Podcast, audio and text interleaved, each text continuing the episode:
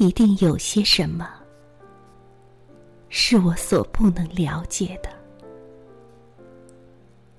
不然草木怎么都会循序生长，而候鸟都能飞回故乡。一定有些什么是我所无能为力的。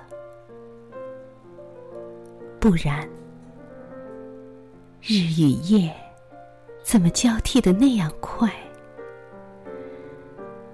所有的时刻都已错过，忧伤使我心怀。一定有些什么，在叶落之后，是我所必须放弃的。是十六岁时的那本日记，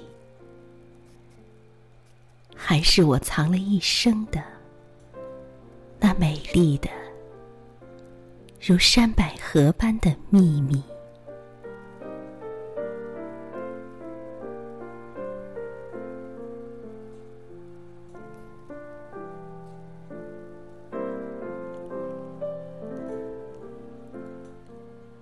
如歌》的行板是柴可夫斯基一八七一年创作的 D 大调第一弦乐四重奏的第二乐章，是这部作品中最动人的乐章。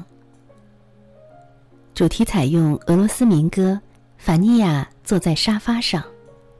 这首民歌是一八六九年作者在基辅附近卡明卡他妹妹的庄园里听泥瓦匠唱的歌。记录后立即配上和声，收入改编为钢琴二重奏的俄罗斯民歌五十首内。如歌的行板是柴可夫斯基作品中最为人们熟悉和喜爱的作品之一。俄国大文豪托尔斯泰在听这一乐章时，曾为他流下眼泪，并说：“通过这一作品，使他接触到忍受苦难人民的灵魂深处。”包恩和巴尔巴拉在《挚爱的朋友》一书中说：“如歌的行板是柴可夫斯基的代名词，正如亨德尔的广板一样。世人有时简直忘了作者还写过别的作品。今天席慕容的这首《如歌的行板》所选用的背景音乐呢，就是柴可夫斯基的这首《如歌的行板》。”席慕容当初创作这首诗歌的背景呢，我们不得而知。但是我想，他的创作灵感，也许就是来自于这首美丽的乐曲以及它背后的动人的故事吧。好，亲爱的朋友们，这里是诗样的天空，我是兰兰。今晚的节目就是这样。